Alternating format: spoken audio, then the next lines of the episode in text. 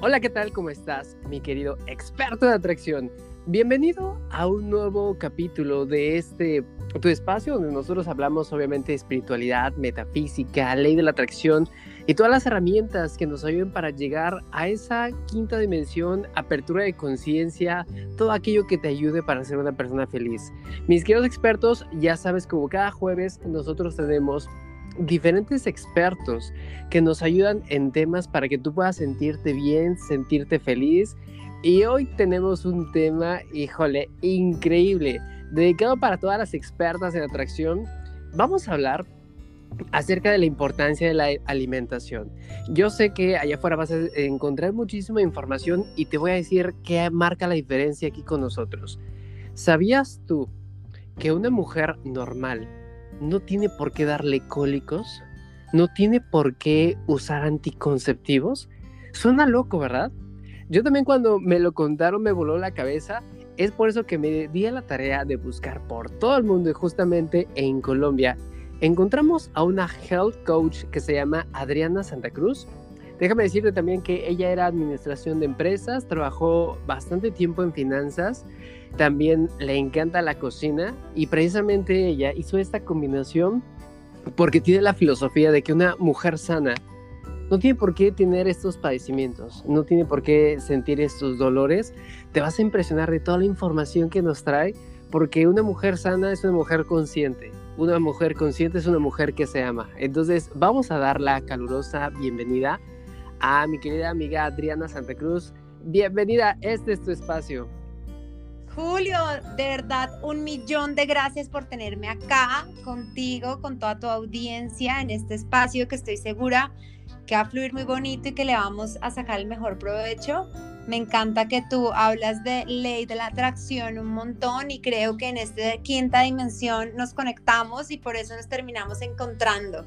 Así que me parece maravilloso y espero que sea el primero de muchos de, este de estos espacios como el que vamos a hablar y profundizar hoy. Exactamente. Justamente te voy a decir cómo, cómo hicimos la comunidad para que estuvieras con nosotros. Una de las características en estos podcasts o de los expertos en atracción es que siempre que queremos algo, el universo nos consiente tanto que nos lo concede. Entonces, justamente estábamos platicando eh, que nos encantaría saber información acerca de alimentación, nos encantaría saber cuál es la relación que tienen los alimentos con el útero, con la matriz, con la feminidad, todo eso. Y, cuando me diste ese pequeño eh, breve comentario acerca de que no tiene por qué doler, dije, eso lo tiene que saber todo el mundo. Antes de que entremos de lleno, pues cuéntanos acerca de ti, de dónde eres, a qué te dedicas, cuál es tu pasión, qué es lo que haces. Bueno, pues me encanta porque todo, todo tiene que ver con todo. Yo estudié administración de empresas porque quería ser cocinera y digamos que venía de una familia muy conservadora. Mis papás ambos trabajaron en banco. Entonces como que cuando hablé mucho del tema de la cocina, teniendo abuelas y full de cocina, eh, fue como, pues claro, eso es muy bonito, pero como un hobby, ¿no? En tu rato libre, no como una carrera. Y entonces estudié administración, me fue afortunadamente muy bien, trabajaba en, en, una, pues trabajé primero en bancos, en fondos de pensiones, en lo que se llama hedge funds y en un broker dealer, em, en una carrera afortunadamente rápida y exitosa, pero que volviendo y conectando con este tema de la feminidad y el dolor y de la alimentación y de nutrirse, pues muchas veces las mujeres caemos en estos roles muy masculinos, en donde es competencia, en donde toda nuestra energía se vuelca en el trabajo, en el éxito, en el poder, en, exigir todos los días, exigirnos físicamente y mentalmente y emocionalmente un montón, porque yo, digamos, llegué a un punto en donde en la organización en donde estaba, el, puesto de trabajo que yo tenía, que era una gerencia, era la única mujer en Latinoamérica que estaba en ese punto. Entonces yo sí sentía en muchas cosas que yo no podía ser mujer, que no podía comportarme como una mujer, que no podía hacer nada este, porque tenía que ser fuerte, tenía que hablar de una forma, comunicarme de cierta forma, no mostrar debilidades de ninguna forma, no mostrar emociones. Eh, definitivamente hablar de un cólico era absolutamente imposible. Pensar en tener hijos para mí era algo que no estaba sobre la mesa porque está totalmente concentrada en esa carrera eh, financiera. Y por cosas de la vida, digamos que paralelo a esto, como les decía, la cocina siempre estuvo en mi vida, se volvió un espacio eh, para mí que era como el espacio de descarga, donde el fin de semana si tenía tiempo, pues cocinaba y ese era como mi momento de liberar energía y hacer mindfulness en, de esa forma porque llegaba exhausta todos los días. Em, y eh, por cosas de la vida, eh, terminé haciendo un cambio eh, grande que después en otro momento les cuento esa historia, pero renuncié y en ese momento cuando por fin paro esa carrera loca en la que venía, eh, y, empiezo a hacer, a cocinar más, a tener más tiempo, me certifico como coach, me doy cuenta que físicamente mi cuerpo me pasó una factura de cobro impresionante. Yo me sentía enferma, me sentía cansada, me sentía sin energía, eh, yo sobrevivía y ahí digamos que me, me empecé a dar cuenta de algo que podemos hablar hoy y es que las mujeres Em, estamos acostumbradas, las, mujeres estamos diseñadas por nuestra ADN a aguantar mucho, aguantar dolor y aguantar dolor entre otras cosas, pero eh, estamos físicamente diseñadas para eso, ¿no? O sea, una mujer, digamos que de entrada está diseñada para parir y un parto, pues es dolorosísimo, pero al día siguiente, o ni siquiera al día siguiente, a la hora siguiente está eh, amamantando, está sin dormir, está dándole comida a su esposo y está buscando comida para ella, ¿sí? Es como sin derecho al descanso, ¿no? Y está diseñada para eso. Sin embargo, nosotras usamos toda esa energía en otras cosas y se nos olvida a veces y descuidamos un montón eh, esa esencia femenina y esa energía femenina creadora, multiplicadora, dentro de, tu, dentro de este podcast grande que tenemos. Entonces, digamos que lo que yo hice a raíz de, de lo que venía pasando con mi vida fue parar y decir, un momento, yo qué estoy haciendo acá. Y todas esas cosas que descubrí, pues cada vez empecé a profundizar más, a poner en práctica. Y hoy me dedico justamente a hablarle a mujeres como era yo antes, que han descuidado mucho esa conexión con su esencia femenina por tener otras prioridades que son válidas porque pues así es el mundo, así nos lleva, pero a veces se nos olvida y necesitamos quien nos diga, hey, la realidad no es así, hay que parar, no todo es el poder y el éxito y la carrera corporativa, sino hay que cuidarnos porque seguramente después a la vuelta de 30 años pues nos vamos a sentir, o de 20 o de 10, pues no nos vamos a sentir bien y vamos a querer devolver el tiempo. Claro, y fíjate que es, es bien gracioso cómo somos cuando tenemos el tiempo y el cuerpo, lo desgastamos para generar el dinero y cuando tenemos el dinero lo gastamos para recuperar o para intentar tener de nuevo cuerpo y tiempo, ¿no? Y algo que, que mencionaste para mí es clave. Eh, la mujer requiere estar conectada con su feminidad, ¿no? Con, con su parte femenina que obviamente todos tenemos energía masculina y femenina. Bien lo dijiste, cuando una mujer, obviamente toda la mujer puede hacer lo que sea, eh, tiene la capacidad y, es, y, todo lo puede. Cuando empieza a tomar roles de energía masculina, precisamente tengo esa noción o esa creencia que tu mismo cuerpo te reclama, te dice, hey, te estás desconectando de tu energía femenina y te lo voy a recordar por medio de retos femeninos. 100%. De hecho, hay una cosa que te, interrumpo ahí un segundito para aclarar una cosa y es, sí, de acuerdo, las mujeres podemos hacer muchas cosas, casi todas las cosas que pueden hacer los hombres, casi, pues casi todas, no, todas las cosas que nos propongamos, pero hay cosas que definitivamente no. Y hay cosas que debemos reconocer no como una debilidad, sino con una conexión con esa feminidad. ¿A qué voy con eso? Un hombre, presidente de una empresa, puede tener una junta directiva cualquier día del año, cualquiera. No importa, no importa la fecha. Sus hormonas, su energía masculina, su producción, sus ciclos hormonales, su digestión, se lo permiten. Se lo permiten. Pues sí, si digamos, no sé, si el día anterior se trasnochó o algo así, de pronto al día siguiente no llega bien, pero digamos que en condiciones normales, en condiciones donde durmió ocho horas, eh, está en el sitio, en un sitio con internet, en su casa, sin emergencias, durante los 365 días del año, puede fijar una junta directiva, una junta donde tenga que mirar resultados, analizar cosas, donde tenga que presentar propuestas, cosas que requieren mucha exigencia mental y energética, lo puede hacer. Una mujer no. Una mujer, si es presidente de una empresa, lo primero que tiene que hacer es bloquear los, al menos los primeros días de su ciclo menstrual para esos días no tener reuniones ni juntas directivas con nadie. Con nadie. Y eso es algo que no es una debilidad. Eso es algo que es al contrario. Ahí eh, es esta frase que cada vez es más popular de knowledge its power es exactamente eso, es yo conozco mis, mis debilidades entre comillas. Yo sé que ese día mi energía está reducida. Yo sé que ese día tengo que cuidar mi energía. ¿Para qué me voy a exponer a una junta directiva donde yo voy a estar a medias? ¿Para qué? ¿Para qué voy a hacer eso donde no estoy en el top of my game? Y si yo no me cuido y si no cuido esa energía, pues los días siguientes van a ser peores, porque mi cuerpo me va a pasar la cuenta de cobro y me va a decir, ah, pues que tú te acuerdas que ese día que necesitabas energía, te pusiste a hacer, te pusiste a correr, te pusiste a, entrenar para la maratón como si nada, te fuiste a darte la pelea del cliente que esto, eso lo hiciste ese día y no has debido. Entonces hay cosas en donde simplemente reconocer que esos días al menos el primer día de cada ciclo, es un día donde deberíamos bajarle las revoluciones, estar tranquilas, estar en recogimiento. Gracias a esta pandemia que nos ha dejado tantos cambios y tantas enseñanzas, ese es el día para trabajar remoto desde la casa.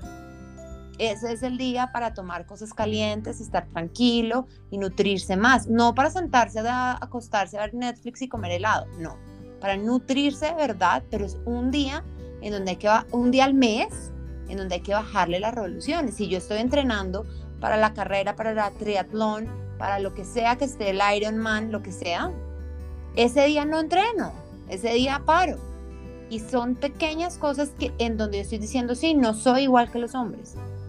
No soy igual. ¿Y qué? No pasa nada. No es una señal de debilidad. Al contrario, estoy reconociendo que no soy igual y estoy usando esa información para mi bienestar. Claro, me encanta. Y justamente ahí ya cabe exactamente lo que dices, la importancia de la alimentación. ¿Ok? Si yo soy, eh, en el caso de las mujeres, obviamente, tengo un rol, requiero una buena alimentación. Vamos a adentrarnos a este tema. ¿Cuál es la relación que tú encuentras entre una buena alimentación, una correcta alimentación y entre todo lo relacionado con el poder femenino, con todo lo que tenga que eh, ver con lo femenino? Pues digamos, la relación es toda. Eh, lo más importante es entender que nosotros constantemente y nuevamente a diferencia de los hombres, o para no hablar de hombres, mujeres, porque aparte un día me pasó en un curso, em, que nuestro, pues mi curso, un curso que dicto, pero em, alguna vez alguien me escribió como, yo tengo útero, pero no soy mujer. Entonces a veces es confuso este tema, pero entonces digamos que las personas que tienen útero eh, y que digamos no están en un tratamiento hormonal todos los meses, pues las mujeres, eh, tener útero implica un cambio de hormonas, que son estrógeno, progesterona, estrógeno, progesterona. Y uno a veces no entiende qué es lo que pasa con esas hormonas. Uno no entiende, cree que es que las hormonas aparecen. Un día me levanté y hay que producir estrógeno y lo empieza a producir de la nada. Y le dice, ah, bueno, hay que producir. Se desapareció. No. Esto, tanto el estrógeno como la progesterona, que todos sabemos que las mujeres somos mujeres porque tenemos esas dos hormonas, eh, em, tienen ciclos dentro del cuerpo en donde van aumentando sus niveles en la sangre y donde van siendo eliminados eh, de nuestro cuerpo a través de diferentes mecanismos que tiene nuestro cuerpo para eliminarlas. Entonces, ¿qué pasa? Primero, que ese baile, que es un baile perfecto, sincronizado, con el mejor ritmo y el mejor coreógrafo que ha podido existir, se dé todos los meses entre la progesterona y el estrógeno, produzcan bien. Las hormonas, todas, todas las hormonas que tenemos en el cuerpo, y esas no son la excepción, se producen en la existencia de grasa. Entonces, si las mujeres no consumimos grasas adecuadamente, no vamos a poder producir esas hormonas. Y no estoy hablando de comer pollo frito en Kentucky, sino de las grasas saludables que ya, pues digamos que seguramente en otros espacios habrá para detallar en esto, pero las grasas saludables, que son muchas, no sé, el huevo, las aceitunas, eh, las sardinas, el coco, el ghee, el aceite de oliva, bueno, eh, estas, en la presencia de estas grasas saludables, que es una cosa muy pequeña, pero es lo primero que va a garantizar que ese ciclo sea, pues que digamos que se produzcan esas hormonas. Y eso es algo que tenemos que hacer todos los días, todos los meses, porque este baile perfecto pasa mientras seamos mujeres y mientras tengamos útero, va a pasar. Incluso después de la menopausia, va a pasar. Entonces ahí la alimentación juega un rol importantísimo. La otra cosa es que cuando nos alimentamos mal, entonces comemos, no sé, comida procesada, helado, eh, pues todas las cosas que también son ricas, pero que las comemos en, una medida un poco exagerada porque normalmente el cuerpo no tiene tanto filtro por los aditivos que tienen. Esto también produce em, sobre todo insulina y resistencia a la insulina. Y la resistencia a la insulina, la insulina es otra hormona que está directamente relacionada con el estrógeno y la progesterona. Entonces, muchas enfermedades del útero, como por ejemplo el síndrome de ovario poliquístico y la endometriosis, están directamente relacionadas con la insulina. Entonces, claro, la alimentación para un lado me hace bien, o sea, si yo como un plato sano, lleno de grasas saludables, hace que este baile sea perfecto, pero, pero si lo, por el otro lado estoy comiendo muchas comidas procesadas, lo que estoy haciendo es generar picos de insulina que me van justamente a bloquear esa producción de estrógenos y progesterona y me va a terminar llevando enfermedades. Entonces, es muy importante la alimentación, pero en las mujeres y aquí hay algo que me, me, gusta mucho hablar de alimentación, pero también me gusta hablar de nutrir.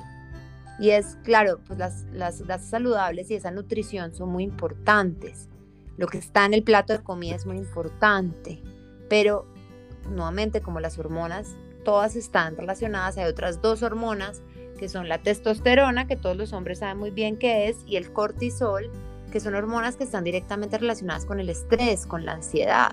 Entonces, volviendo a lo que me pasó a mí cuando trabajaba en este mundo financiero, yo comía bien relativamente, em, pero tenía unos picos de ansiedad y unos picos de estrés altísimos que mi cuerpo estaba acostumbrado a vivir, entonces como está acostumbrado a vivir, yo no, yo no levantaba alarmas, Eh, mi cuerpo se ha estado permanente y de hecho eso, a, a estar en ese estado de y es todo el día nutriendo a mi cuerpo con estrés, con estrés, con estrés, con estrés, pues también me genera un desbalance hormonal, no tener un espacio para sentar. Y yo durante cinco años o más almorcé enfrente de una pantalla. El que te comes, ¿cómo te lo comes? Entonces ahí viene la nutrición en, en todo el... Yo me puedo estar comiendo by the book y como decías tú, toda la información que hay. Yo me leo un día una revista y dice que lo que está de moda es ser keto y que lo que está de moda es ser vegan o que lo que está de moda es ser paleo y hago la dieta al pie de la letra. que me estresa si este podcast, si no medito, si no tengo un espacio para hacer para mover mi cuerpo, así sean 10 minutos al día, Em, pues ese plato de comida no me va a servir, ¿sí? Entonces es una nutrición y eso involucra mucho en donde empezamos de ser mujer, porque lo que terminó vendiéndonos la sociedad reciente, las últimas décadas, es que la mujer no tiene derecho a descansar, porque la mujer está, es exitosa en su trabajo, es la que administra la casa, es la que cocina, es la que atiende a los niños y es la que en sus ratos libres va a la peluquería, se peina, se hace la limpieza de la cara, se hace la depilación láser y en verdad no tiene un, minuto para ella porque por todos lados está cubriendo eh, temas que le exigen, que le exigen y que le exigen y que le exigen y que le exigen. Y eso es estrés al final. Es un tipo de estrés que no es el estrés que estamos acostumbrados, pero es estrés y ese también hay que pararlo y hay que alimentar esas, esa parte de, de una forma mucho más inteligente y más consciente. Claro, a ver, vamos a hacer entonces una recapitulación.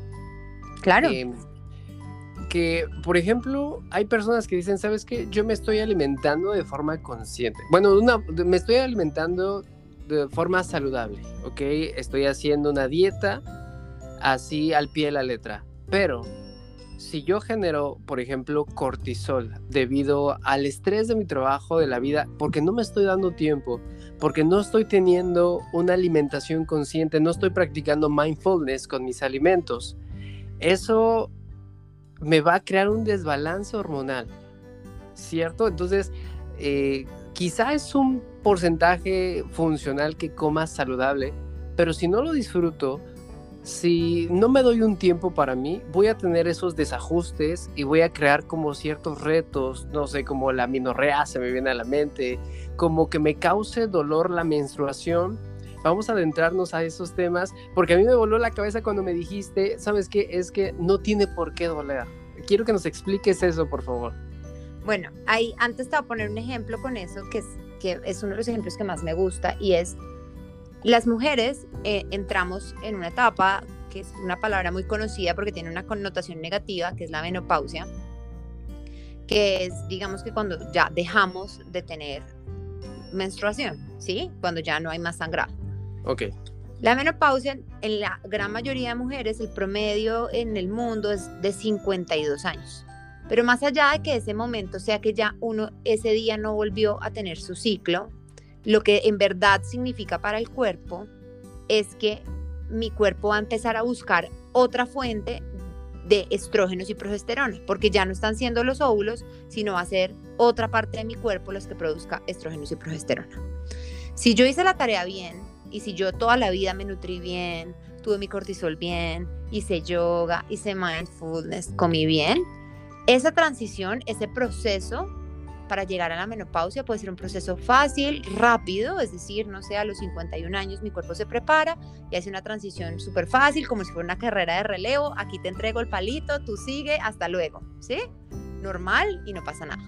Pero cuando no hacemos esta tarea bien, se, en promedio, una mujer puede demorarse 10 años, 10 años, con síntomas de premenopausia. Y los síntomas de premenopausia son horribles. Los síntomas de premenopausia son, pueden ser cólicos dolorosos, insomnio, calor, ansiedad, mal genio, depresión. Y uno vivir con esto 10 años y que uno vaya donde el doctor y el doctor le diga, tranquila, es la premenopausia y se te puede demorar otros 9.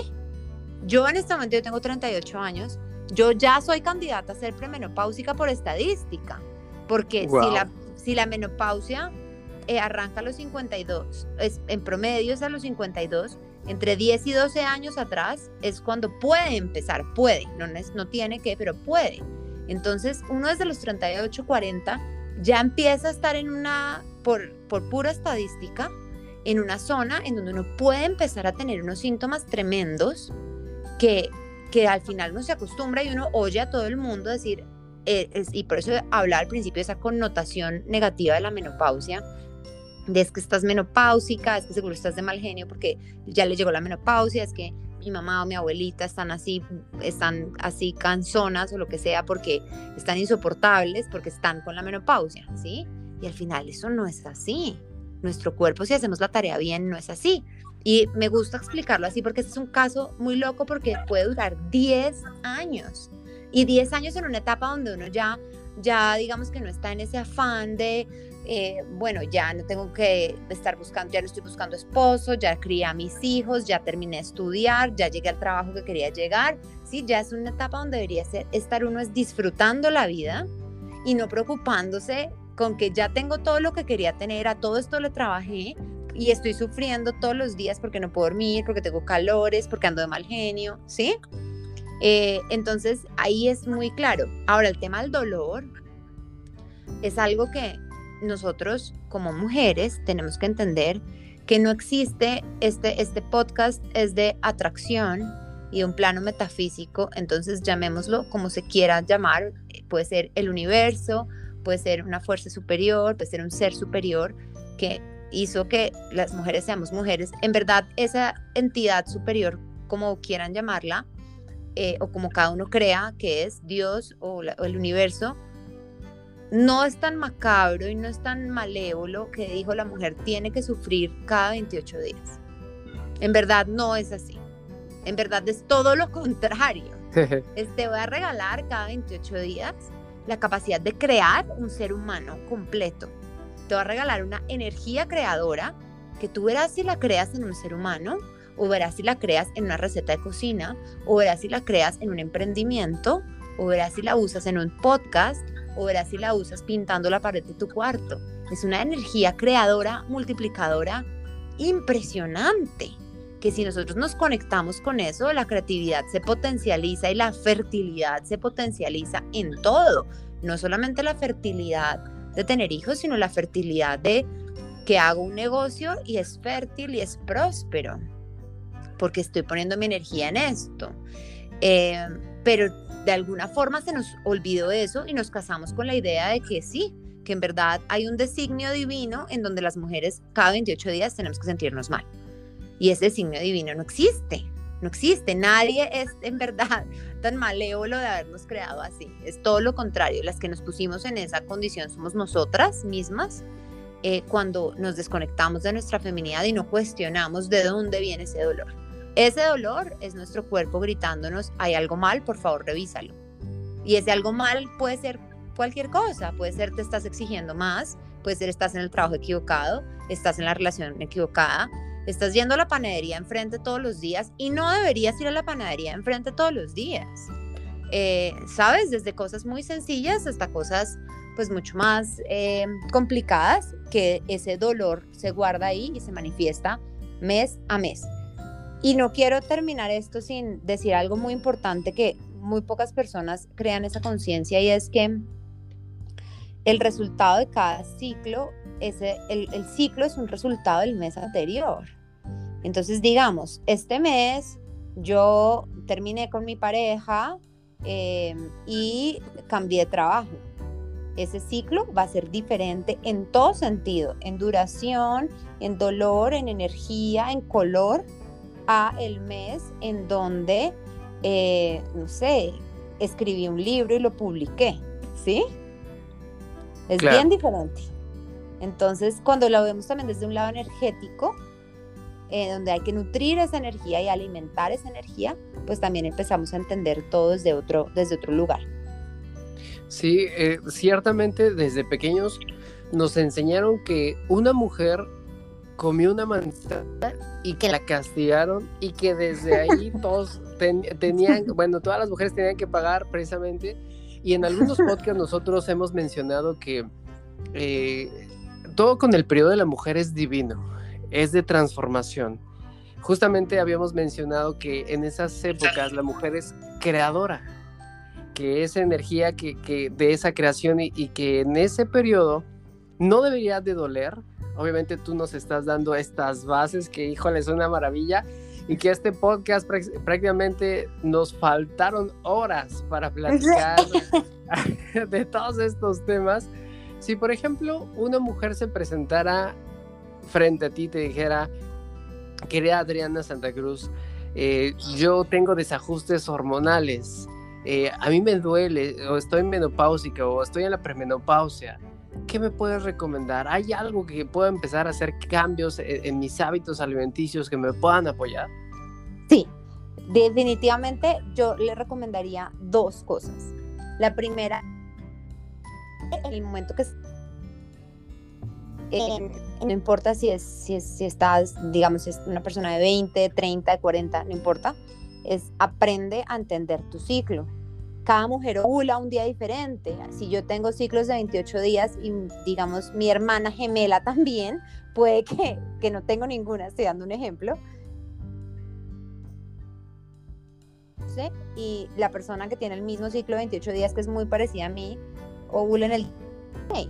Entonces lo primero es conocer ese ciclo, saber yo qué, qué es normal, cuántos días dura mi ciclo, ovulo, qué día no, porque de eso depende muchas cosas. Si yo empiezo a identificar qué días entonces siento más hambre, qué días estoy más cansada, qué días tengo más energía y qué días tengo que cuidar más y guardar más mi energía. Entonces ese es el primer consejo que en verdad te sorprenderías de la cantidad. La primera pregunta que hace un doctor a cualquier mujer es cuándo fue la última fecha de tu periodo, cualquier doctor, y la mitad o más de, los, más de la mitad de las mujeres no tienen ni idea no tienen ni idea, no saben la fecha, no saben, no, tienen ni idea. Entonces, ese es el primer punto. Si no tenemos esa información, no podemos sanar. Y lo segundo es lo que les dije, empezar a consumir grasas saludables ya. Em, antes que eliminar muchos alimentos que hay que eliminar, eh, diría que si es un solo consejo es incluir grasas saludables. ¿Por qué? Pues porque si no hay grasas saludables, no hay un espacio para producir hormonas. Entonces eh, necesitamos tenerlas. Y si no, nuestro cuerpo es muy inteligente y empieza a crear depósitos de grasa, y ahí sí, esos depósitos de grasa son los gorditos, para esos gorditos sacar hormonas. Entonces, nuestro cuerpo en verdad hace eso. Y hay personas que dicen como, yo no sé qué me pasó, a los 40 me empecé a engordar y no sé qué pasó. Pues claro, que si uno no estaba consumiendo buena alimentación y yo necesitaba igual hormonas, pues mi cuerpo las fabricó como pudo. Entonces, em, eso, sería, eso serían como los dos consejos más importantes para que se lleven hoy a la casa ya y puedan hoy mismo eh, ponerlos en práctica. Querida Adriana, todo lo que nos has compartido, lo vuelvo a decir, es de contenido de valor altísimo porque estas son soluciones prácticas directas que le hace falta yo creo que a todas nuestras mujeres y, que me encanta todos tus cursos, por ejemplo, el de sanando tu útero, sanando tu hígado, están voladísimos. Cada que tú publicas algo, este, de coman estas semillas en estas épocas de tu periodo, de verdad que hemos seguido todos tus consejos. Se nos ha terminado el tiempo, pues quiero agradecerte y, y, preguntarte cómo te podemos contactar, en dónde te podemos encontrar, tus redes mm. sociales. Julio, un millón de gracias a ti por este espacio. Eh, yo feliz, cada vez que quieras, eh, feliz. Eh, mis redes sociales son arroba en Instagram, arroba Adriana Santa Cruz, raya al piso, FSF. Em, y pues la verdad es que escríbanme todo lo que quieran, yo soy feliz contestando. Julio es testigo que sí, me demoro contestando, pero contesto. Así que lo que quieran preguntarme, lo que quieran, siempre estoy dispuesta a responder eh, con todo el conocimiento para compartir siempre. Perfecto, pues muchísimas gracias por este episodio y que sea el primero de muchísimos más que tengamos esta invitación y que crezcas, ayudes al mayor número eh, posible de mujeres. De verdad te felicito por toda la labor que haces. Gracias por habernos dado la oportunidad de estar aquí. No, Julio, muchísimas gracias y estamos hablando pronto para el live y para hacer otro episodio de estos. Así es, muchísimas gracias, estamos en contacto, bye bye. Bye.